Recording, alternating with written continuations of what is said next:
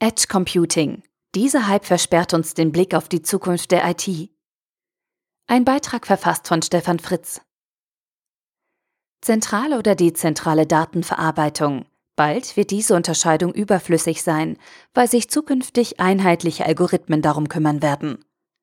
Um einen möglichst genauen Blick in die Zukunft werfen zu können, braucht man Daten aus früheren Jahren und ein Modell, mit dem man sowohl die Vergangenheit als auch die Zukunft erklären kann. Ein solches Modell für die Verortung der Rechenleistung im IT-Bereich ist das Zentral-Dezentral-IT-Modell. Früher waren Computer riesengroß und teuer, niemand konnte sie sich leisten. Das war die Zeit der zentralen Mainframes. Dann kamen die preiswerten PCs und lokalen Netzwerke und damit auch die Client-Server-Architekturen. Die Daten blieben zentral in den Datenbanken. Der Rechenprozess erfolgte jedoch dezentral auf den PCs Clients. Nach dieser Phase der Dezentralisierung sorgen nun die Cloud und die Hyperscaler dafür, dass sich die Rechenpower wieder in großen zentralen Rechenzentren ansammelt. Und wieder rufen die Trendforscher die Dezentralisierung mit dem Edge Computing aus und behaupten, dass nur so neue Trends wie autonomes Fahren möglich seien. Schon alleine wegen der Latenzen. Dann gibt es noch die Progressiven, die der Meinung sind, man könne diese beiden Strömungen mischen. Die Cloud geht nicht mehr ganz weg. Die IT-Welt wird hybrid, also zentral und dezentral. Das Zentral-Dezentral-IT-Modell versperrt jedoch den Blick darauf, dass es in Zukunft ganz einfach egal sein wird, wo die Rechenpower steht. Denn kontrolliert und gemanagt wird alle Hardware in Zukunft von einheitlichen Algorithmen. Und diese Algorithmen bestimmen die Wertschöpfung, unabhängig vom Ort, an dem sie ablaufen, denn ein Algorithmus kann auch zu den jeweiligen Daten gebracht werden. Wer also heute transaktional Hardware verkauft, bewegt und durch lokale Tätigkeiten wartet, der wird auch in einer dezentralen Edge Computing Welt keinerlei Bedeutung mehr haben.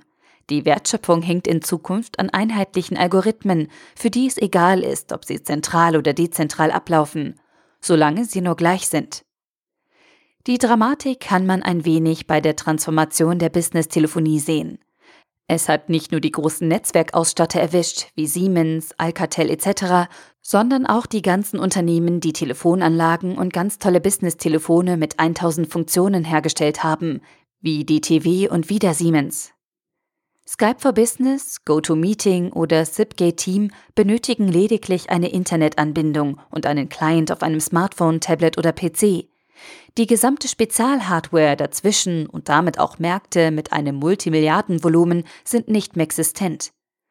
Und weil die Oligopolanbieter nicht 100 Prozent der Märkte besitzen, aber faktisch proprietäre Technologie einsetzen, müssen wir User jetzt mindestens fünf verschiedene Programme zum Telefonieren auf unseren Geräten installiert haben. Denn neben der Businesswelt gibt es ja auch noch die Consumerwelt mit WhatsApp, FaceTime und Hangout. Diese Welt der Telefonie, Kommunikation ist schon so weit serviciert, dass es auch den Kunden inzwischen egal ist, wo denn die Daten liegen. Die klassische IT ist in vielen Bereichen noch nicht so weit. Hier wird noch darüber gestritten, wo bei der Datenhaltung drinnen und draußen ist und wem die Daten gehören, anstatt sich darauf zu konzentrieren und nachzudenken, wer die Kontrolle über den Datenfluss hat. Zukünftige Consumption- oder serviceorientierte Modelle in der IT werden die Wertschöpfung aller Hardware-Komponenten pulverisieren und die Datenflüsse kontrollieren und monetarisieren. Das alte Zentral-Dezentral-Modell ist also für einen Blick in die Zukunft wenig hilfreich. Und am besten beschäftigt man sich mit anderen Dingen als Edge Computing oder Hybrid-IT. Die Wertschöpfungen aus dem alten hardwareorientierten Geschäft werden sich sicherlich Amazon oder andere Hyperscaler einverleiben.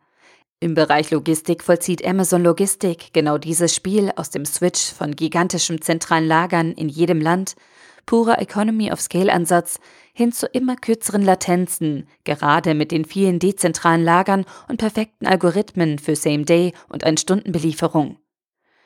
Doch zurück zur IT. Auch die IT-Infrastruktur as a Service-Modell hat eine Schwachstelle, denn der Mehrwert bzw. der Nutzen entsteht in den Algorithmen und der Integration verschiedener Softwaresysteme und nicht in der Infrastruktur. Es lohnt sich also über die eigene Positionierung nachzudenken und die für das eigene Geschäftsmodell wesentlichen Algorithmen zu identifizieren.